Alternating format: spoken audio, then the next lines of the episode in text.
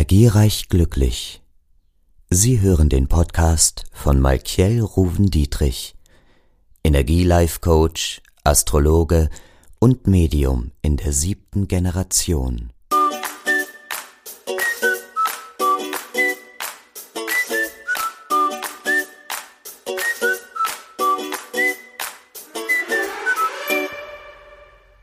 Meine Lieben und herzlich willkommen hier beim Wochenorakel.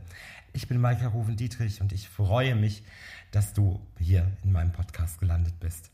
Ja, wir schauen rein, was bringen uns im Verlauf dieser Woche die Planeten, sprich vom 4. bis zum 10. Mai schauen wir hinein.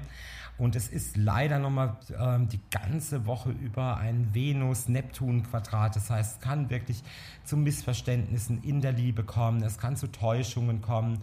Also wirklich auch die Missverständnisse sind einfach ähm, ganz groß, das ist eine ganz große Gefahr, auf die wir bitte achten müssen, vor allen Dingen eben in der Kombination.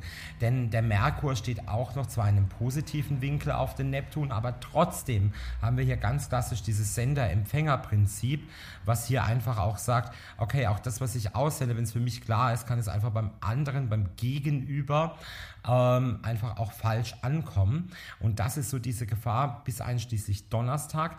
Am Freitag wird es dann nochmal gefährlicher, denn dann kommt der Merkur nämlich nochmal ins Trigon auf den Pluto. Das heißt, da können wir uns auch noch über die ganze Kacke aufregen. Ähm, an Missverständnissen, an ähm, falsch verstandenen Dingen, an nebulösen Aussagen. Ja, also da können wir auch noch richtig explodieren dabei. Also habt da bitte ein Achtungszeichen. Es entspannt sich erst wirklich, wirklich wieder ab dem, ja, ab dem 21., 22. Also bis dahin haben wir einfach für die Liebe ein bisschen eine problematischere Phase. Allerdings gibt es am Samstag einen sehr guten gewinnenden Aspekt, nämlich mal Merkur-Jupiter. Also da lohnt es sich vielleicht doch mal ein kleines Los auszufüllen oder ähnliches. Jetzt schauen wir aber noch hinein, was uns das Tarot hier sagen möchte. Ja, das sagt also auch hier, erstmal sind jetzt hier sieben Stäbe gekommen. Die Woche wird eine Herausforderung. Neidangriffe können hier natürlich kommen, aber ihr seid in der vorteilhaften Position, aber man muss mit Widersprüchlichkeiten kämpfen. Also im Grunde genau das, was ähm, hier die Sterne uns auch verraten oder sagen. Da habe ich zwei Kelche gezogen, das ist natürlich die klare Liebe, die Seelenliebe.